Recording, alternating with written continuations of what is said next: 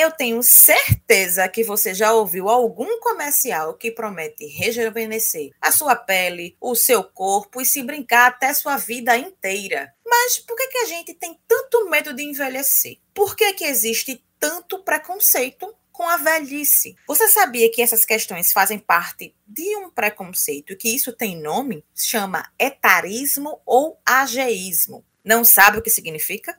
Então fica com a gente até o fim desse episódio que hoje a gente vai conversar e entender como acontece o preconceito e a discriminação de acordo com a idade, a discriminação contra pessoas velhas.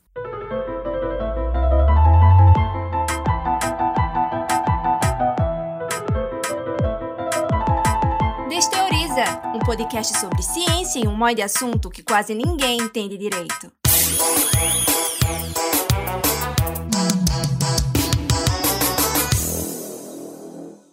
Eu sou Laís Ferreira, jornalista, trabalho aqui na Universidade Federal de Pernambuco e vou me audiodescrever para vocês. Eu sou uma pessoa de pele clara, estatura mediana, nem tão alta, nem tão baixa, tem cabelos cacheados castanhos, cachos bem pequenininhos e hoje ele está preso, ele está dividido ao meio e está preso num coque aqui na base do pescoço. Eu estou usando uma blusa marrom com listas pretas e essa é uma blusa que não tem manga, ela é, tem uma cava aqui na altura do, dos braços e eu uso óculos, um óculos que tem uma armação quadrada, mas arredondada nas pontas e tem uma armação que chamam de armação tartaruga. E quem vai conversar com a gente hoje, nós temos temos dois convidados. A primeira delas é Selma Sueli. Bem-vinda, Selma. Se apresenta para a gente, por favor. Olá, olá, pessoal. Grande prazer estar aqui com vocês. Eu sou, um, também me descrevendo, né? Eu sou uma mulher é, de pele clara, rostinho redondo, cabelo meio preso, meio solto. Ele está preso na nuca, mas com os cachos soltos. Uma franja que está meio que incomodando, porque está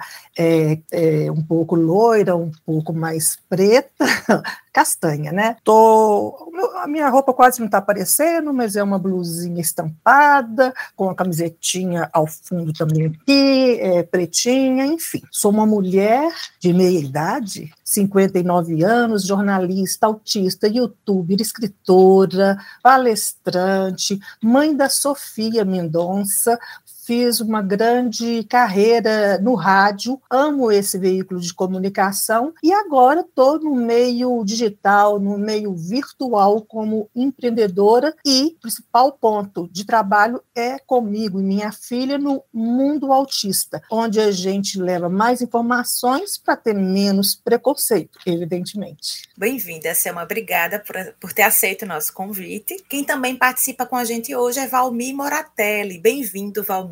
Se apresenta para a gente também, por favor. Olá, olá a todos e todas. Laís, obrigado pelo convite. Selma, satisfação poder conhecê-la e também trocar com você essas ideias agora aqui nesse podcast com um assunto tão importante que é a questão do etarismo, questão do, do envelhecimento populacional. É, sou branco, tenho uma estatura mediana de 1,73m, cabelo preto, alguns fios já brancos, uh, tenho barba, camisa, uma, tô com uma camisa azul clara, tô usando fone de ouvido para poder falar melhor e vocês conseguirem me ouvir e atrás de mim tem um monte de livros na estante. Tentei organizar rapidamente antes da gente começar essa gravação. É, sou jornalista também. É, defendi o doutorado agora em dezembro é, sobre envelhecimento masculino é, na PUC Rio. Tenho quatro livros e três filmes. O meu último filme foi sobre é, velhice durante a pandemia. Um pouco de, das coisas que eu faço e tenho falado. É isso. E antes da gente começar, de fato, o nosso papo, eu quero convidar você que está nos ouvindo para seguir o Desteoriza nas redes sociais, é arroba Desteoriza no Instagram, Facebook, Twitter e TikTok. E também quero te convidar para você seguir esse podcast também no seu tocador de podcast favorito. Aproveita aí que você já está nos ouvindo, vai ter um botão seguir, é só você clicar e toda vez que a gente é, publicar um conteúdo novo, você recebe uma notificação para não perder nada. E a gente vai começar esse papo hoje de uma forma diferente. Antes de falar é, com os nossos convidados, né, com o Selma e com o Valmir, eu quero chamar nosso quadro Conta Tua História. Como o próprio nome diz, as pessoas contam uma história histórias relacionadas ao tema. E a gente vai ouvir agora a história de Rafael da Silva Moreira, ele que é professor na área de saúde na UFPE e no Instituto Ageu Magalhães, vai falar um pouco para a gente sobre etarismo e ageísmo na área da saúde. Vamos ouvir.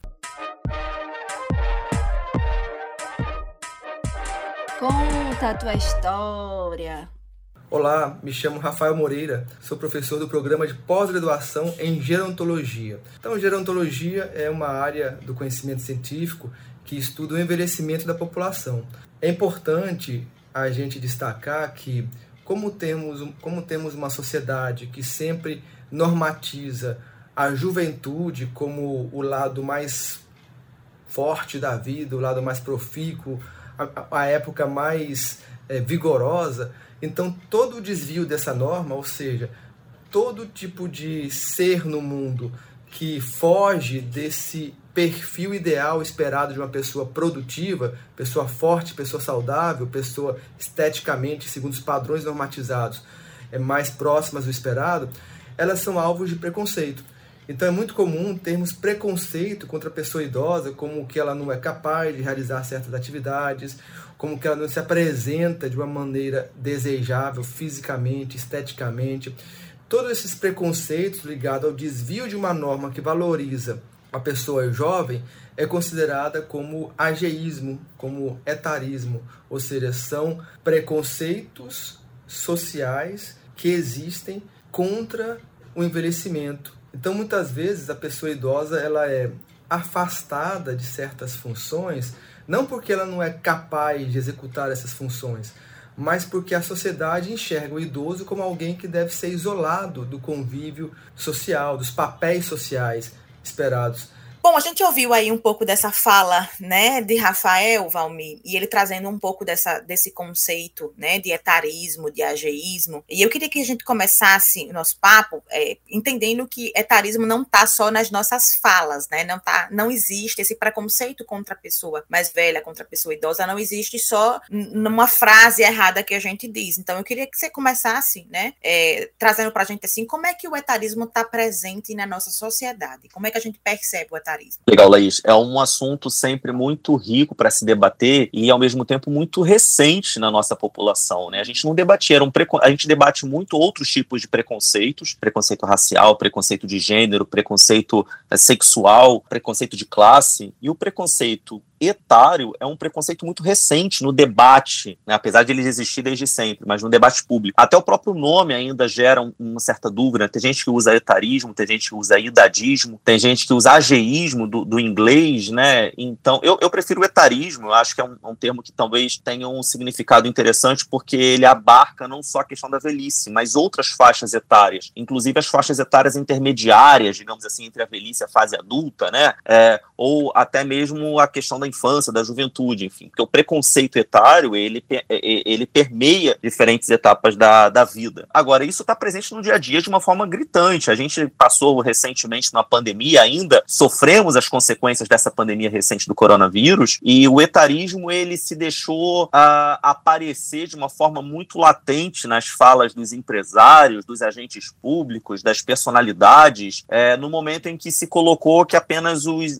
era uma, apenas uma gripezinha né, para usar com muitas aspas aí, ah, o Covid só ia matar velho, é, como se isso fosse uma coisa desimportante, fosse desnecessária para a sociedade, fosse um grupo social menor. Né? Aí está, talvez, escancarado de uma forma mais gritante, mais dolorosa, o etarismo. Mas o etarismo ele está presente no momento em que alguém tenta entrar numa empresa e pedir um, um emprego e a pessoa diz que ah, esse emprego não é para sua faixa etária. Né? Ou essa pessoa não teria condições de, de, de estar ligada a tecnologias por causa da faixa etária. Isso é um etarismo. Isso é uma forma de você induzir essa pessoa a uma incapacidade técnica, ou, um, melhor, uma incapacidade social dela ser um agente social, de, de estar produzindo, simplesmente porque ela já não tem mais aquela faixa etária correspondente ao que a gente socialmente constrói né, como sendo. Porque a velhice, a gente é importante, inclusive, a gente já colocar isso no nosso início de debate, a velhice é um termo socialmente construído. Né? É difícil determinar o que, que é ser velho. Uh, Para a OMS, para a Organização Mundial da Saúde, ser velho é é o, o indivíduo a partir de 60 anos, em países em desenvolvimento, como é o caso do Brasil. Para países desenvolvidos, ser idoso, ser velho, a partir dos 65. Então, olha como é que já muda isso socialmente falando, dependendo do local onde se fala. Né? E a compreensão do que é ser velho é, atravessa, enfim, várias questões que, que a gente ficaria aqui horas para poder tentar chegar num acordo e não chegaria nunca, porque é, é isso. O que é ser velho para mim pode ser muito diferente de ser velho para você, ser muito diferente para quem está nos ouvindo. Então, é, é algo que, que tem que se chamar sempre atenção como essa categoria é híbrida, como essa categoria é líquida, ela vai se moldando de acordo com a experiência de cada um. Você trouxe aí na sua fala um exemplo dessa coisa do ambiente de trabalho, né? Não, esse emprego não é para sua idade. Você trouxe um outro exemplo que é essa tecnologia, você não tem facilidade porque você é uma pessoa velha. E um outro exemplo que a gente consegue perceber o etarismo também muito presente é em relação à aparência, né? Sobretudo a aparência feminina, né, Selma? Então, existe uma pressão estética muito em cima da mulher em todas as fases da vida, desde que quando tá, a pessoa tá, a mulher tá grávida. E ah, é uma menina, já tem uma pressão estética de usar rosa, laço, parará, em todas as fases. E aí, quando você fez, chega na fase da velhice, também tem essa pressão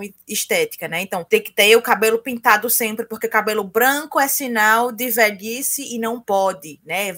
Muitas vezes é colocado como sinal de desleixo, né? Então, até vergonha mesmo de assumir o próprio cabelo, o próprio corpo, o próprio, enfim, todas as pessoas envelhecem, né? E todos nós sofremos ação, inclusive da gravidade, em todos os corpos, isso é absolutamente normal. Mas isso acaba virando uma busca excessiva, digamos assim, pela juventude. Queria saber de você, Selma, como uma mulher de meia idade, como você muito bem se colocou, como é que você enxerga essa pressão estética sobre o envelhecimento feminino? Eu penso que eu saio um pouco do padrão no, no momento em que a primeira vez em que eu me senti velha, eu disse, nossa, agora eu tô velha, foi quando eu fiz 15 anos, porque eu estava deixando pra, para trás a, a criança e aquilo me assustava. O que estava para vir por aí? E eu me senti realmente velha. Eu tenho registrado no meu livro, né, que eu escrevi Minha Vida de Trás para Frente, quando eu coloco aqui, ó, estou velha. E agora? Eu me senti verdadeiramente assim. Então não era muito pela a estética, mas era mais em função mesmo das responsabilidades do mundo adulto que estava aproximando. E essa sensação, ela vai é, modificando.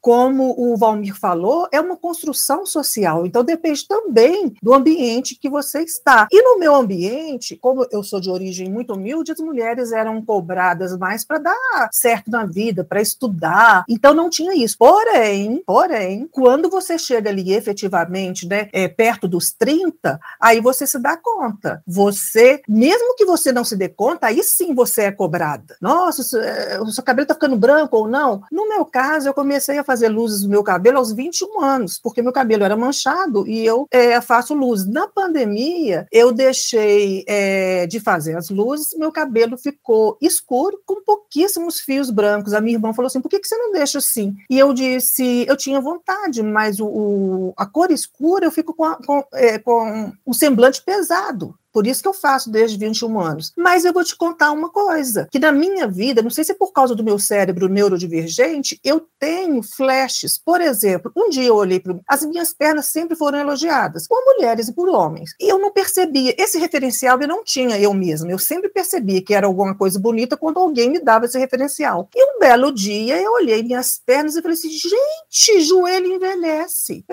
eu percebi que o meu joelho, ao invés de estar bem redondinho, ele estava mais assim cheio de mar marcas. E foi uma grande descoberta para mim. Eu falei assim, nossa, até o joelho. Quando minha mãe, hoje minha mãe está com 81, quando ela estava com 62, ela falou assim: me incomoda isso aqui de, de bulldog, aqui no rosto, que você não fica com é, é, bem definido. E eu olhava e não conseguia enxergar. Porém, quando eu olho hoje, me incomoda também isso. Eu sinto que caiu, eu sinto o bigode chinês. E aí a, a, a, você fica com a expressão mais fechada, que nem sempre transmite tesão que eu tenho por dentro, alegria, excitação, enfim. E aí você começa a verificar na prática como que às vezes a, as mudanças do seu, do seu corpo traem o que você tem na mente. Mas a primeira vez que eu senti o preconceito da idade de uma forma pesada, cruel, porque eu penso que nós, é, num primeiro momento, somos todos preconceituosos na medida em que a gente não conhece determinado tema. Você não conhece, você pensa em alguma coisa, você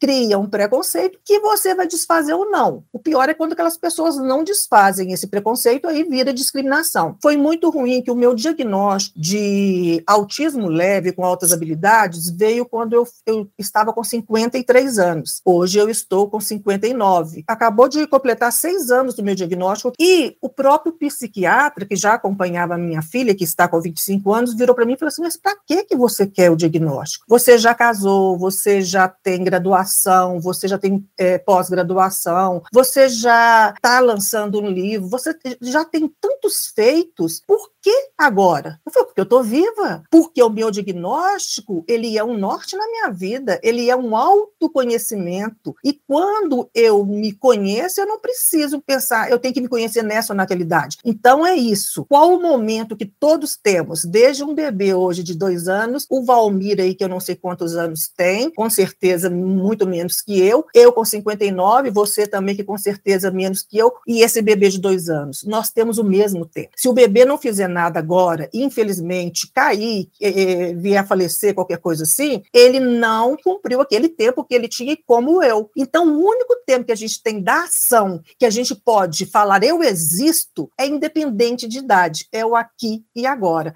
A gente tem que se antenar para isso, porque a vida, é, ela é dinâmica e as coisas estão mudando e está tudo aí para gente. O mundo é uma eterna e deliciosa descoberta. Você, como você muito bem colocou, Selma, essa coisa da, de como você se sente também, uma, um, você passa um pouco pela questão da imagem, né? A gente falou dessa coisa da, da pressão social, passa um pouco pela imagem, e esse exemplo que você trouxe, né, desse médico, é, também converge um pouco para o que o Valmir estava dizendo da ideia de velhice como construção social, né? A pessoa velha, que quem é a pessoa velha, né? A gente também constrói esse imaginário, essa ideia da pessoa velha, uma pessoa do cabelo branco, como uma pessoa é, que não tem mais mobilidade, ou que não faz mais nada, ou que não é produtivo. E essa ideia, né, essa construção social da velhice passa necessariamente pelos meios de comunicação, né, Valmir? E você, eu sei que você pesquisa essa área também né, no seu trabalho. É, como é que você percebe, como é que se dá essa construção da velhice na mídia, nos produtos midiáticos? Então, Laís, é, eu acho o seguinte: é, a gente tem uma questão muito forte no Brasil das pessoas não se verem velhas, né? A gente, inclusive, costuma associar o Brasil a um país jovem, é, no sentido, claro, em, em, relação à Europa e outros países é, que têm uma, um entendimento maior sobre envelhecimento populacional, é, nós começamos a envelhecer há muito menos tempo. Mas, ao mesmo tempo, isso quando aconteceu foi tipo um é, é, avassalador nesse sentido, foi muito rápido. Né? Hoje nós temos um nível de envelhecimento populacional muito próximo a certos países europeus,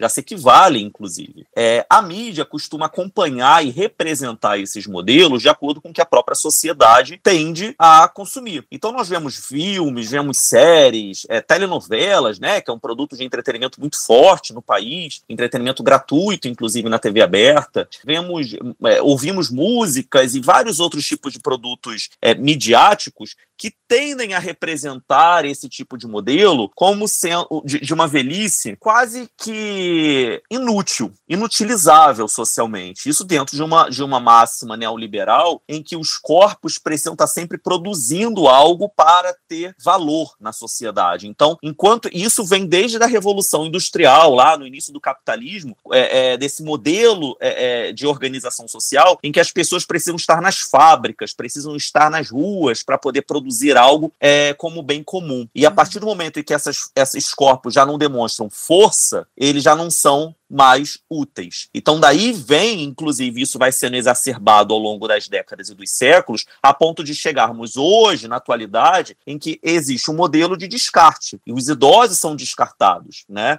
A temática da velhice é uma temática sempre vista como algo menor. Agora, eu acho que tem, tem tido uma, uma virada de chave, Laís. É, os meios de comunicação começam a acordar para o valor é, dos idosos, principalmente porque existe uma força muito forte de consumo por parte da população idosa. Então passa a ser interessante incluir a velhice dentro desses meios de comunicação, é, da, do marketing, né, a moda, a, o vestuário, o consumo passa a ser uma forma de inclusão por parte da velhice, porque há uma classe média, principalmente nos grandes centros urbanos, que está querendo se ver representada também nos filmes, nas novelas. Então a gente tem muito dessa representação surgindo, né? Tem, tem o beijo entre idosos que já não acontecia há muito tempo e você começa a ver. Tem séries na Netflix, na Globoplay que começam a abordar as temáticas da velhice. Por quê? Porque existe um público consumidor ávido por interesse também por esse tipo de assunto. Você falou aí uma, uma, um, recorte que eu estou fazendo aí, um gancho na tua fala, Valmir, é, relacionado a essa coisa de, de, perceber ou não a pessoa a partir do viés é, de geração de riquezas, né? Do quanto essa pessoa é ou não produtiva e essa ideia de que a pessoa idosa ela deixou de ser produtiva, ela não tem utilidade. Quase que eu acho que a palavra é essa mesma, é enxergar a pessoa velha, a pessoa idosa como não tendo utilidade, como se ela não tivesse gerado riqueza ao longo da vida dela inteira, né?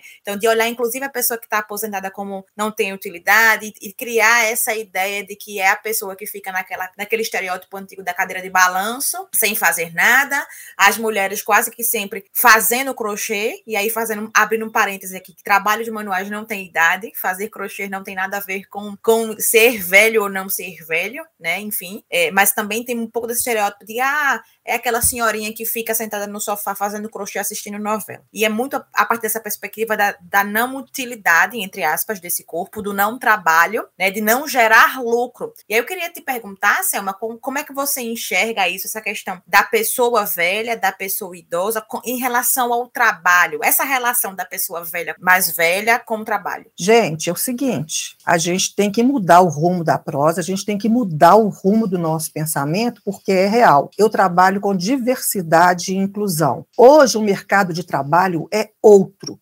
completamente outro da minha geração. Hoje, você tem a possibilidade de ter um chefe ganhando bem de 22 anos de idade. Você tem essa possibilidade. Eu não estou aventando, não. Isso existe. O chefe da minha filha, de 25, tem 22 anos e ganha muito bem. Eu mesma converso com muitas pessoas bem mais novas do que eu e que me dão um banho de conhecimento e que, em troca, levam um banho de bagagem, de experiências, de vivências. Então, antigamente, né, antes, que eu também nem gosto dessa palavra antigamente, an anteriormente, você tinha aí o capital como uma força de trabalho. Hoje, essa força do trabalho não é mais a força do corpo. Por isso que, dentro da diversidade e inclusão, surgem as pessoas com deficiência, provando que elas podem gerar e agregar ao PIB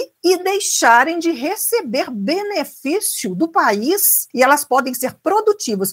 O que, que elas precisam para ser produtivas? Que as pessoas enxerguem a diversidade em suas etnias, em suas idades, em, sua, em, em suas expertises, em suas é, deficiências ou não. Por quê? A deficiência, ela encontra, ela só é deficiência porque existe existe um ser humano com determinadas características que encontra barreiras no ambiente. Se você tira esse essas barreiras, um paraplégico pode ser muito produtivo. Nosso maior exemplo aí é do nosso famosíssimo teoria do tudo lá, que é, acabou a vida todos, todo assim, é, só conversando né, pelo computador, não era nem a voz dele, e a contribuição que ele deu, porque às vezes o nome me escapa, e eu sou assim desde novinha.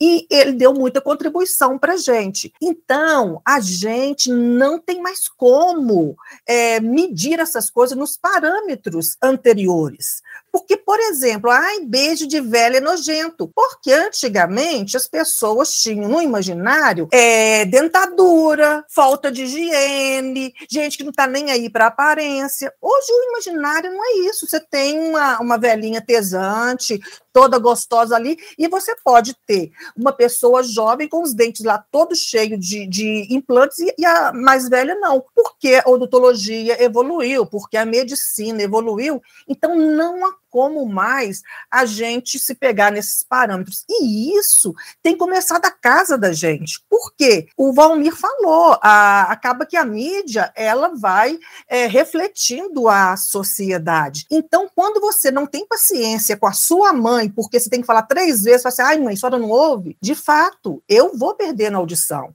Hoje eu não tenho audição dos 20 anos, então a minha filha tem que ter mais paciência comigo, sim. O meu corpo hoje, eu levei um um susto quando eu tentei subir um palco e que o meu corpo não me acompanhou. Eu não tenho mais a mesma elasticidade. Vocês percebam como é que eu fui descobrindo as coisas, gente. A minha velhice, entre aspas, fazendo. Eu não. É, aí você descobre outra coisa. Como que é envelhecer com qualidade? Eu quero o corpo da menina de 20? Não. Eu quero a saúde dos 60. Eu quero um corpo que consiga acompanhar a minha mente. Eu sou completamente produtiva no meu trabalho. E vamos pegar então aquelas senhorinhas que não, não são como a Selma. É, eu trabalhei 10 anos como assessora do INSS e te falo, ah, no interior são os mais velhos que fazem rodar a economia, que fazem a economia de várias cidades funcionarem. Então, hoje, você tem, por exemplo, pessoas PCDs e pessoas mais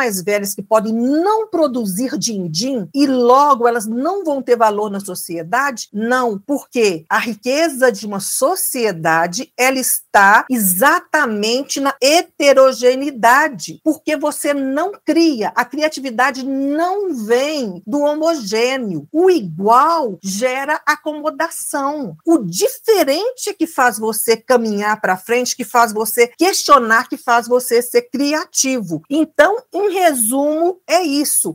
É a gente agora acolher essas diferenças e falar: se aquela pessoa realmente não pode produzir o trabalho como eu imagino, ela pode ser consultora, ela pode me falar de como eu ter eh, equipamentos tecnológicos mais acessíveis, porque como autista, é transtorno do espectro do autismo você foi falando é, nessa perspectiva do trabalho, e eu fui me lembrando que é, Valmir também aborda um pouco disso, da, dessa perspectiva, perspectiva do trabalho e da pessoa mais, mais velha na sua pesquisa, né, Valmir? Queria te ouvir um pouquinho sobre isso também. Como é que você enxerga isso a partir dessa, desse seu papel de pesquisador? É, pegando um pouquinho da, da fala da Selma, agora, é, fiquei, enfim, fiquei pensando em outras coisas aqui também, e também retomando um pouco do que eu estava falando anteriormente, a, o papel do idoso, ele é muito representado nessa coisa da inutilidade e, e vira um problema econômico em determinado momento. Né? Dentro desse sistema que nos rege, que é o neoliberalismo, é, o corpo que não produz é um corpo que não precisa mais estar entre nós. Né? Então é um corpo que é, ele quase que se compara ao corpo da criança, é um corpo infantilizado, é um corpo que tem que ser cuidado, tem que ser vigiado, ele tem que ser punido, né? ele é um corpo que tem que ser é, isolado, e por isso acontecem as casas de repouso, chamados asilos, né? são corpos para poderem ser depositados mesmo. É cruel até falar isso, mas é o que a gente vê na prática. Então, é quando existe sempre trocas de governo e sempre se volta a acontecer isso, que é um problema, inclusive, de, de, de, vários países, incluindo o Brasil, é a questão da reforma da Previdência. Se torna um fardo social e econômico para os mais jovens, para os que estão no mercado de trabalho, ter que sustentar, entre muitas aspas, é, os idosos. Como se os idosos não tivessem antes, durante vários tempos de sua vida, é, sustentado outros também, né? Quer dizer, nós estamos sempre em efeito em, em camada. Então vira um problema. A é um compromisso de gerações, né, Valmir? É, é um uma compromisso. geração sustentando a outra. Isso. Exato. É um compromisso de gerações, Selma. E o que acontece, na verdade, é uma disputa geracional ao mesmo tempo, né? Isso, porque é como isso. se você estivesse negando o que você um dia almeja, porque não existe solução. O que todos nós queremos e para onde todos nós vamos é parar a velhice. A outra opção ninguém quer, que é morrer, né? É, no momento em que a gente vive. Então nós temos que compreender duas coisas que são muito importantes dentro desse debate. Primeiro, velhice não é doença. Não podemos nunca encarar a velhice como doença. Pelo contrário, é um estado biológico para onde todos nós caminhamos. Alguns terão muito mais chances do que outros dentro da realidade brasileira, uma realidade tão desigual, dentro de um racismo estrutural que mata, dentro de um de tantas outras faltas de oportunidades para determinados grupos sociais. Envelhecer é um privilégio. O envelhecimento do branco é um envelhecimento muito mais palpável no sentido de, de se almejar e acontecer do que, por exemplo, do jovem negro, que é muito mais é, assassinado nas periferias e nos subúrbios brasileiros, que tem muito menos oportunidades no mercado de trabalho. É, assim como o envelhecimento da mulher é diferente do envelhecimento do homem. Né? Eu estou falando do Rio de Janeiro, você está tá me ouvindo de Pernambuco, tem outra pessoa do Maranhão, enfim. O que nós temos aí são diferentes formas de envelhecimento. Não podemos entender que a pessoa que tem mais chance de envelhecer no Rio vai ter menos, por exemplo, do que no Maranhão, que é o estado que tem o menor taxa de envelhecimento populacional hoje no Brasil. Então nós temos que entender essas diferenças, diferentes normalidades. Dentro da minha pesquisa eu tento trazer um pouco desses vários recortes. Eu costumo dizer que na verdade não é velhice, é velhices. Nós temos que forçar esse plural para poder trazer essa questão da, como a Selma colocou agora há pouco, da heterogeneidade da, da, da, do termo, né, para que a gente possa sempre trabalhar essas possibilidades de compreensão. A velhice é muito complexa, não é uma coisa simples, não é uma caixinha que todo mundo tem que se colocar, fez 60 anos é velho, né? Não é isso. E dentro da própria velhice, dentro da própria faixa etária, já que a gente está falando do, idadismo e do etarismo, existe uma gama de possibilidades. Quer dizer, a pessoa que tem 60 anos tem outros tipos de atribuições que vão ser muito diferentes da pessoa que tem 80. Né? Nós já temos uma população que começa a se formar e é significativa dos centenários. E é importantíssimo que esses centenários sejam olhados com saúde, com, com, com políticas públicas de, de, se observar. Porque é sinal de que existe um, uma evolução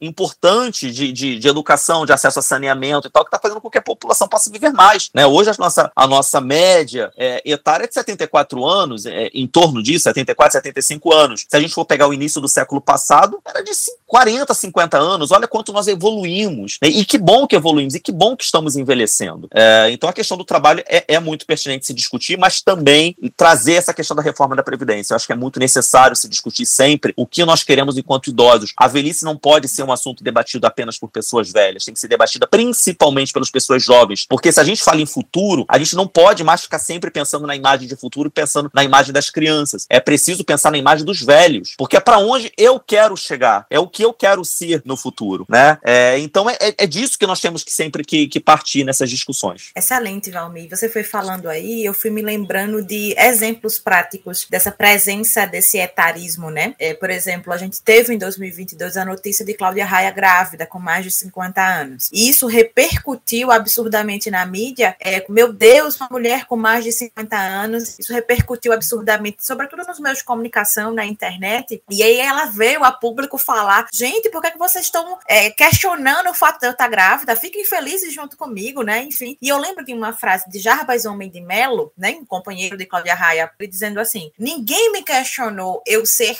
pai pela primeira vez aos 53 anos, mas estão todos questionando o fato de Cláudia ser mãe pela terceira vez com mais de 50 anos, né? E aí isso já, já tem essa coisa da perspectiva do gênero, e aí você foi falando, eu fui me lembrando desse exemplo por ser um exemplo midiático, mas também trazer exemplos de outras de outros recortes que você muito bem falou, um recorte de raça, né? Então é muito mais é, complicado, por exemplo, uma pessoa negra envelhecer em termos de questões sociais mesmo, por, por falta de acesso, muitas vezes, à saúde pública de qualidade. Então, uma pessoa idosa negra tem muito mais, talvez, muito mais questões de influências sociais ao longo da vida que vão influenciar na sua velhice do que uma pessoa idosa branca, né? Pessoas mais pobres têm mais questões a serem influenciadas socialmente na velhice do que pessoas é, que não são pobres ou que têm uma situação econômica diferente, né? E aí a gente foi conversando, eu fui me lembrando dessas perspectivas perspectivas também. E dentro dessa coisa do exemplo prático, né, da, do etarismo no nosso dia a dia, eu me lembrei de algumas falas, falas que muitas vezes são até meio naturalizadas, até em formato de elogio, um famoso, acho que você inclusive já deve ter ouvido isso, Simone, porque eu tenho 33 anos, eu, Laís, tenho 33 anos, e já ouvi frases nesse sentido. Não sou uma pessoa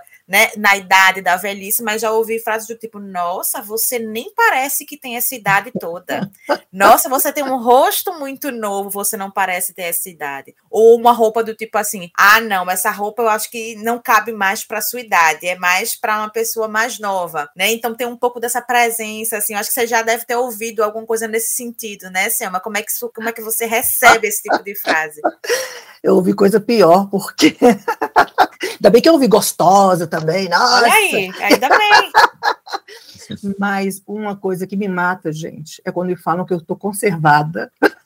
Sim, é, você tá é como sinto, se fosse um, é, um objeto que está imerso ao formol que precisa ser conservado, né, para não envelhecer. É, eu não quero parecer ter 20 anos, não, eu não quero ter a beleza ou o frescor ou o vigor dos 20 anos, não eu quero ter iluminação da minha idade. Eu não tenho nenhum grilo com isso, não. Mas acontece que essa enxergar essa iluminação é que é difícil. As pessoas, ela, elas não enxergam, elas não veem o quão um homem de, ó, Richard Gere, cara, né? George Clooney, são velhos, em tese, né, pelos nossos conceitos, e são caras, ó, nossa, então, com que olhos que a gente olha? Mas toda vez que a gente faz isso, a gente pega o lado do privilegiado. E o, Valmir falou isso muito, muito bem. Nosso país é imenso e a gente tem que pensar que, primeiro, o, o, as pessoas pretas, para envelhecerem, elas têm que ter o direito à vida. E eu me assustei muito quando eu estava entrevistando uma mãe preta de autista, que eu falei com ela assim: você, como todas nós, mães de autistas, você tem medo de morrer, né? Como que vai ficar meu filho? Ela falou assim: Ô, oh, Selma, eu ainda não, não, não, penso nesse patamar, não, que meu filho está com seis anos e eu fico orientando ele, como a gente é de periferia, para ele conseguir sair com vida da adolescência. Percebam isso. Eu já estudei sobre isso, até arrepiei. Eu já estudei sobre isso, eu já ouvi falar sobre isso, mas naquele momento eu fiquei muito próxima de sentir aquilo. Isso é muito doido. Então, o Valmir está certo. A gente discute aqui do, do, do lugar e do alto de um privilégio imenso. E já que eu estou dentro desse privilégio, embora se eu pudesse, eu queria mesmo a minha pele mais aqui, o, o, tal do bigode chinês me irrita, mas quando eu olho tanto brilho no meu olho, né, que eu olho essas minhas impressões também, eu já esqueço de tudo, que eu quero é vida, eu quero é, é aprender, é, é, sabe, é doar, é receber, mas eu então, do, do meu lugar de privilégio, eu não vou abrir mão para também emprestar a minha voz a essas cobranças. A gente está começando governos novos em todos os estados e a gente tem que ficar atento, que é sim com é, informação, com educação, que a gente sai desse estado. Olha o que o Valmir falou. Temos que pensar numa reforma previdenciária. E ele está certo, porque aqui a gente está tendo cada vez menos filhos e com o avanço da medicina a gente está ficando mais longevo. Mas quem que vai chegar lá e que país que vai ter para essas pessoas longevas num país que a gente tem um índice de pobreza, né, no INSS, 80% é de gente que recebe salário mínimo. É, que país, que compromisso de gerações a gente está tendo? E por que, que a gente tem que ter educação e informação? Vocês sabem que, em tese, a Previdência ela é um seguro. Ô, Selma, Selma, deixa eu só fazer um parênteses. Eu sou a favor da reforma da Previdência, mas não dessas reformas que são feitas de, é, é, anualmente, sempre colocando cada vez mais tardiamente para as pessoas se aposentarem e, e não dão condições para as pessoas se manterem dentro do mercado de trabalho cada vez mais competitivo e desigual, né? E diminuindo cada vez mais a aposentadoria pelo ganho da, da, inflação. Então é um absurdo. Hoje ninguém consegue viver com salário mínimo nesse país, né? Então acho Mas que é sempre bom deixar isso registrado. Essa reforma da Previdência, eu sou contra. Eu sou a favor de que se aumente cada vez mais, inclusive, a participação das pessoas dentro do mercado de trabalho com condições igualitárias, de gênero, isso. de classe social, de cor, isso. enfim. É uma bandeira que tem que ser toda nossa. Interessante que quando você falou, eu entendi exatamente isso que você está dizendo agora, né? Não sei se é porque eu também já tinha, já trabalhei lá e já conheço seu perfil de, de pesquisador científico, evidente que você está antenado nessas questões. Mas observe, então, em tese, essa, nosso Valmir falou, é, não é uma reforma, gente, não é um arremedo de reforma, não é um puxadinho da reforma. A gente tem que pensar no cidadão sempre. Esse cidadão hoje que contribui para esse seguro, essa contribuição dele por 35 anos, por 45 anos, volta para ele como seguro seguro? Não. Por quê? Porque você não contribui só para o seguro. Essa arrecadação cai num bojo que chama Seguridade Social, que paga benefícios que não requerem a contribuição, por exemplo, o LOAS, em que pessoas com deficiência recebem, em que as pessoas mais velhas sem capacidade laborativa recebem, e não tem que receber? Claro que tem. A gente tem que deixar as coisas mais transparentes e mais claras, porque senão a gente vai continuar trabalhando muito, não tendo uma aposentadoria digna e não tendo tamo, também como contribuir para essas pessoas que vão precisar sim de um benefício. O mundo mudou, o Brasil mudou e passou da hora da sociedade mudar, porque a pessoa de 40 anos, se for falar com seu filho, é, seu filho é, geração Z de 20, ela não vai ter condição de dar opinião quando ele brigou com a namorada ou com o namorado, porque no tempo dessa pessoa de 40 anos, olha bem, pessoa de 40 anos é super jovem, mas era muito diferente. Então a gente tem que aprender entre a gente, porque somado a gente produz um conhecimento mais rico. Por quê? Porque mais diverso. A gente tem aqui no Desteoriza um quadro chamado Pegando o Bigu, né? Então a gente abre espaço para alguma atividade, alguma pesquisa, atividade de pesquisa de extensão, algo que esteja sendo desenvolvido pela UFPE ou por alguém ligado à UFPE, e hoje a gente vai conhecer. Pegando o Bigu, meu irmão.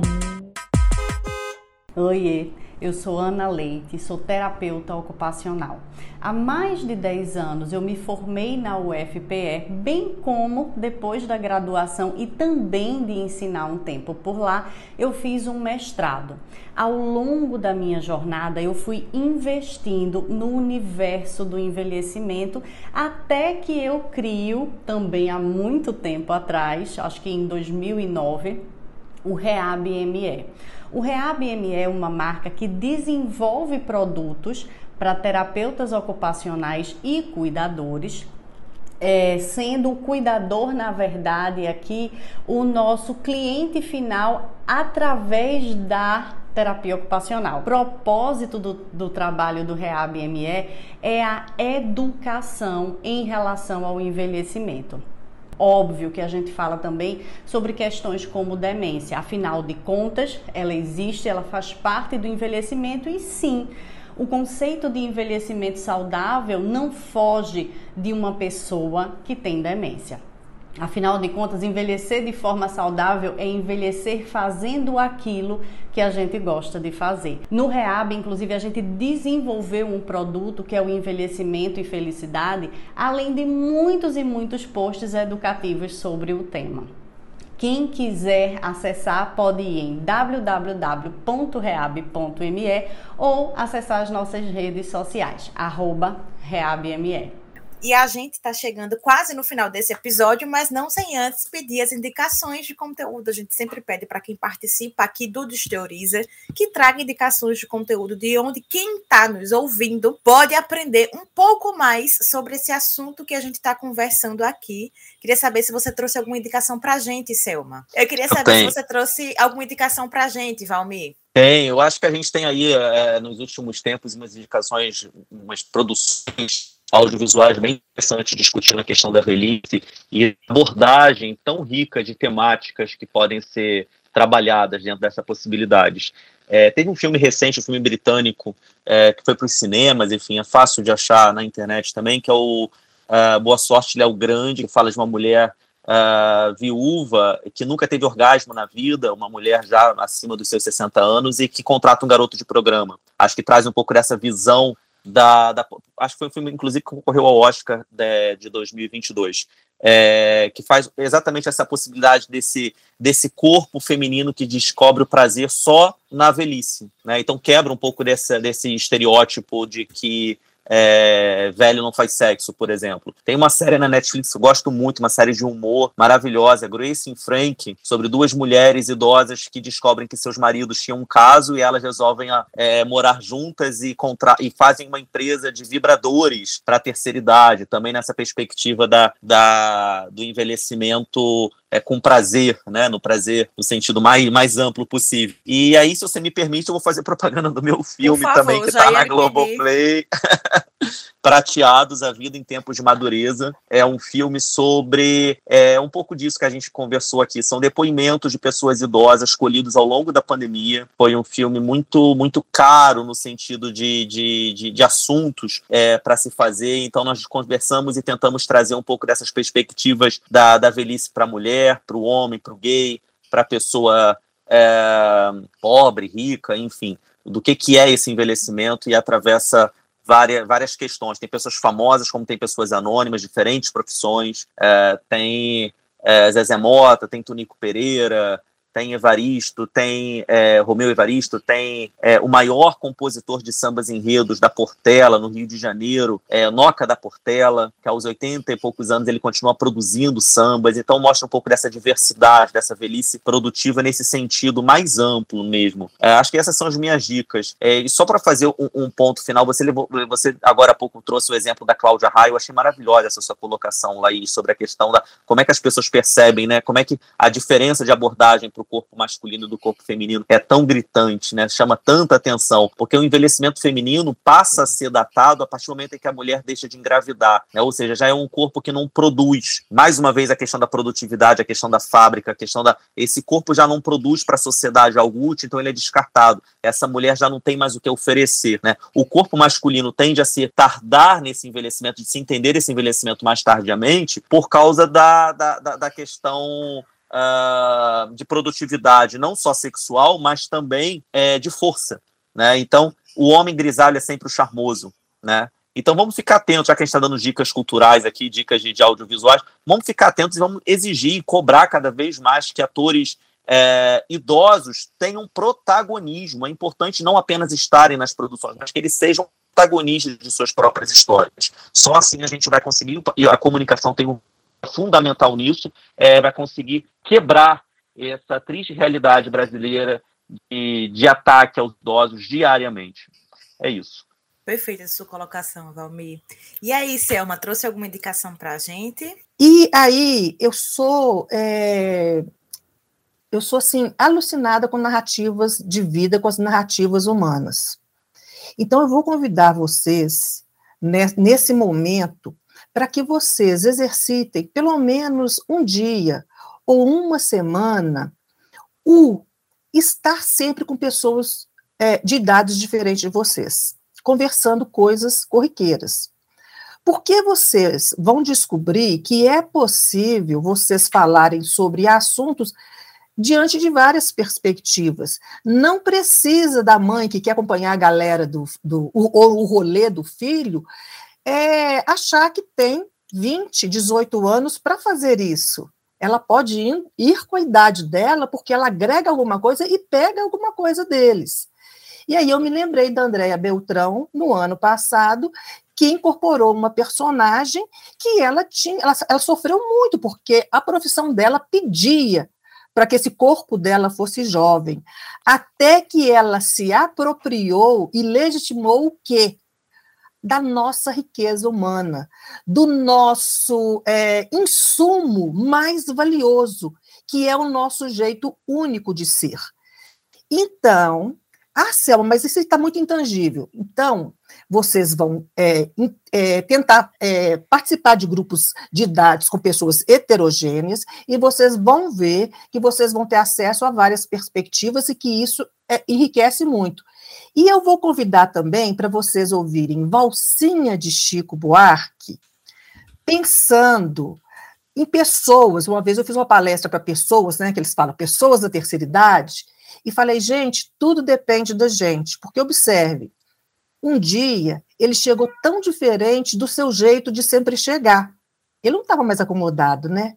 Aí ele olhou-a de um jeito muito mais quente do que sempre costumava olhar e não maldisse a vida tanto quanto era o seu jeito de sempre falar. Não caiu na mesmice, né? E também não deixou-a só num canto, o corpo velho, né, gente, esquecido. Mas ele convidou-a para rodar. Quando ele chega assim, ele criou uma coisa linda. Então ela se fez bonita como há muito tempo não queria usar. Mas ela tinha lá o vestido decotado, cheirando aguardado de tanto esperar e de esperançar. Ela não estava morta, ela estava viva. E então, os dois deram seus braços, se descobriram, se uniram novamente e foram para a praça, porque o mundo é de todo mundo, e começaram a se abraçar. E cheios de ternura e graça, né, foram para a praça e começaram a se abraçar. E aí, gente, olha o que louco. Foram tantos beijos loucos e tantos gritos roucos que não se ouvia mais, mas que estão ali, dentro do ser humano que existe. E o mundo, sabe nessa hora o que, que aconteceu? E o mundo compreendeu que o dia amanheceu em paz. Independente da idade, a gente só quer se dizer ao mundo. E isso faz com que o mundo tenha paz. Escutem essa música de Chico Buarque. Excelentes indicações. Eu quero deixar, a gente está chegando no final, já quero deixar esse espaço para vocês se despedirem. É, bom, agradeço muito ao convite, Laís, é, pela mediação, é, Selma, pela companhia aqui, pela troca de mensagens é, tão enriquecedoras que nos fazem pensar e questionar cada vez mais, né? Porque a gente não tem verdades absolutas nunca, a gente está sempre construindo pontes para chegar em algum lugar. Onde vai dar, a gente não sabe. É, eu fico muito feliz dessa troca. Ah, queria só deixar esse recado realmente da gente poder olhar, observar mais e consumir mais material em que seja é, a velhice como centro das atenções, porque é um assunto que precisamos cada vez mais é, discutir. É isso. Pois bem, eu quero dizer aí para galera que essa parada da velhice dá rolê. Vocês podem pagar para ver, viu? E essa troca é maravilhosa. Eu quero agradecer muito, é, Laís, eu quero agradecer ao Jonas que fez contato comigo, a vocês desse podcast que, sim, que, que leva tanta coisa para as pessoas, à Universidade Federal de Pernambuco. Eu quero agradecer a companhia maravilhosa do Valmir, que atiçou em mim o desejo de saber mais sobre tantas pontuações que ele fez. Gente, ser humano é lindo em qualquer idade.